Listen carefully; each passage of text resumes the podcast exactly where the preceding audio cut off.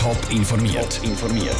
Das Radio Top Magazin mit Hintergrund, Meinungen und Einschätzungen mit dem Raphael Wallimann. Ob die Winterthur Politik wegen der Kinderarbeit bei der Paul Reinhardt AG muss aktiv werden und ob der Kanton St. Gallen bei der illegalen Adoption aus Sri Lanka etwas falsch gemacht hat, das sind zwei von den Themen im Top informiert. Kinder schuften in afrikanischen Goldminen für Schweizer Uhrenmarken. Sie graben mit bloßen Händen nach wertvollen Rohstoffen für Schweizer Firmen. Oder sie pflücken auf pestizidbelasteten Feldern Baumwolle für Schweizer Textilhändler. Solche Schlagziele sind nicht neu. Neu ist aber, dass eine Wintertour-Firma im Fokus steht, die Paul Reinhardt AG. Ein Bericht von Solidar Suisse vom Wochenende wirft der Paul Reinhardt AG vor, dass sie in Burkina Faso Kind für sich schuften lässt. Wie die Wintertour Politik auf diese Vorwürfe reagiert, im Beitrag von Sarah Frattaroli. Bei 40 Grad pflücken die Kinder auf den Feldern zu Burkina Faso Baumwolle. Sie müssen Schulschwänze zu ihren Eltern bei der Ernte helfen. Die Baumwolle aus Burkina Faso landet dann bei Schweizer Händlern, unter anderem bei der Paul Reinhardt AG aus Winterthur. So steht es im Bericht, den die Entwicklungsorganisation Solidar Suisse das Wochenende herausgegeben hat. Die Winterthurer Politiker sind sich einig, Kinderarbeit ist ein No-Go. Aber Sache der Winterthurer Politik sagt das nicht, sagt der SVP-Fraktionspräsident im Winterthurer Gemeinderat, der Daniel Oswald. Wenn schon, ist das dann eine Frage von Wirtschaft und Aussendepartement auf Bundesebene. Oder wir Winterthurer, wir müssen für Winterthur schauen, was zu Winterthur passiert und dass, wenn man jetzt ein konkretes Beispiel nennt, zu Winterthur keine Kinderarbeit gibt. Oder? Und die anderen Sachen, das soll auf geeigneter Ebene, sprich Bundesebene, gelöst werden. Für einmal sind sich bürgerliche und linke Politiker in dieser Frage einig. Der Winterthurer Gemeinderat sagt für solche Fragen der falsche Ort, sagt auch der Christian Griesser, Fraktionspräsident der Grünen. Ja, dann sind wir halt einfach am Schluss beim Konsum immer wieder beim eigenen Verhalten. Also man müsste halt schon als Konsument sich Fragen stellen, wenn Textilien heute nichts mehr kosten, woher das die kommen, unter welchen Bedingungen dass die produziert worden sind. Und, sagen die Winterthurer Politiker unisono, der Stadt Winterthur drohe wegen dem Fall sowieso kein Image-Schaden. Wenn, dann der Firma selber oder gerade der Schweiz als Ganzes, weil die Paul Reinhardt AG im Ausland eben nicht als Winterthurer, sondern als Schweizer Firma gesehen werde. Sarah Frattaroli hat berichtet. Die Paul Reinhardt AG selber sagt übrigens, dass sie alles mache, um Kinderarbeit in der Produktion zu verhindern. Ganz ausschließen, dass es solche Fälle gibt, können sie aber wegen Zustände in Ländern wie eben zum Beispiel Burkina Faso nicht. Mehr als 700 Kinder sollen in den 80er und 90er Jahren zum Teil illegal aus Sri Lanka in die Schweiz gekommen sein. In der Schweiz sind sie dann adoptiert worden. Viele von diesen Kindern sind den Müttern in Sri Lanka weggenommen worden und sind auf, oder sind auf sogenannten Babyfarmen auf die Welt gekommen. Um die Vorgänge von damals aufzuarbeiten, hat der Kanton St. Gallen einen unabhängigen Bericht in Auftrag gegeben. Die Resultate von diesem Bericht sind jetzt öffentlich. Peter Hanselmann. Im Zentrum der illegalen Adoptionen in den 80er Jahren ist Stalis Honecker aus dem Kanton St. Gallen gestanden.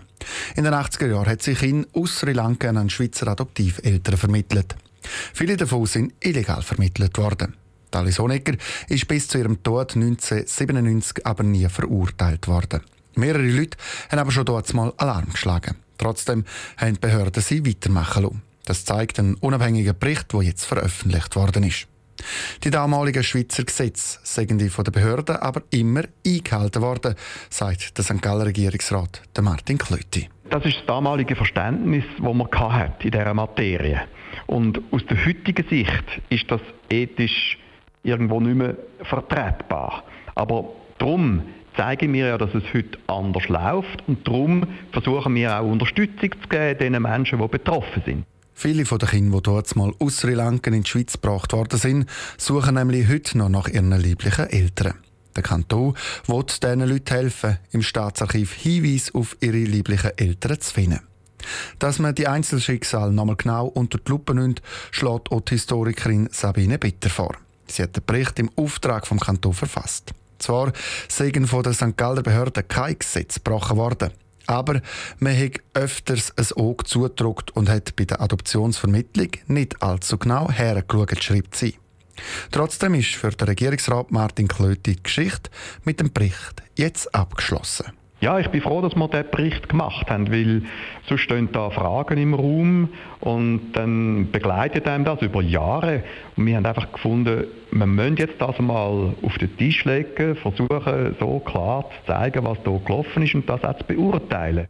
Und Beurteilung die fällt eben so aus, dass Behörden aus heutiger Sicht hätten sollen genauer abklären Eine juristische Verantwortung gibt es aber nicht. Und weil es heute andere Vorschriften und eine andere Mentalität gibt, schauen die Behörden heute viel auch genauer her. Der Beitrag von Peter Hanselmann. Die ganze Geschichte um die Aufarbeitung von illegalen Adoptionen in der Schweiz ins Rollen gebracht hat eine holländische Fernsehsendung. Im Herbst 2017 hat diese Sendung auf einen grossen Kinderhandel zwischen Sri Lanka und der Schweiz aufmerksam gemacht. Gleich sind das Frauenfeld Stadtratswahlen.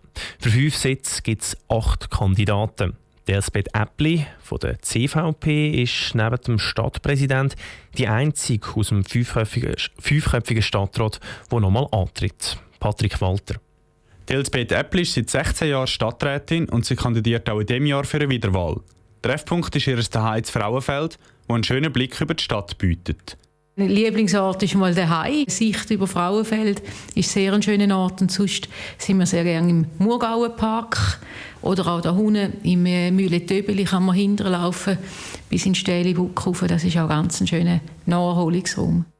Dass sie ihr daheim als Treffpunkt ausgesucht hat, passt gut dazu, dass die CVP-Politikerin die Quartierentwicklung zu Frauenfeld als Schwerpunkt sieht. Quartierentwicklung sind wir jetzt stark drin, partizipativ mit der Bevölkerung zusammen das Leben im Quartier zu aktivieren. Also wir haben ja gute Quartiere, gute Quartiervereine, aber Frauenfeld wächst und man will ja dann das Frauenfeld im Quartier leben. Da muss man sicher auch wieder etwas unternehmen. In ihrem eigenen Departement Alter und Gesundheit möchte Elisabeth Äppli mehrere Projekte noch zu einem guten Abschluss bringen und hat sich auch darum wieder für eine Kandidatur entschieden. Aber auch der ganze praktisch neue Stadtrat könne von ihrer Erfahrung profitieren. Und ich erlebe halt auch jetzt so departementsübergreifende Zusammenarbeit ist äh, etwas Wichtiges und da braucht es Kontinuität, dass man auch Vertrauen kann haben und angesichts von dem, dass drei nicht mehr antreten tun, denke ich, wäre es schon gut, wenn jetzt ich als bisherige da nochmal mitmachen könnte. Dass gerade drei Stadträte nicht mehr zur Wahl antreten, hat aber auch positive Seiten, sagt die 54-Jährige. Es entsteht ein neues Team im Stadtrat, das die Sachen dann auch wieder neu beurteilen kann. Der Beitrag von Patrick Walter. Die Stadtratswahlen sind zu Frauenfeld am 10. Februar. Radio Top berichtet dann laufend.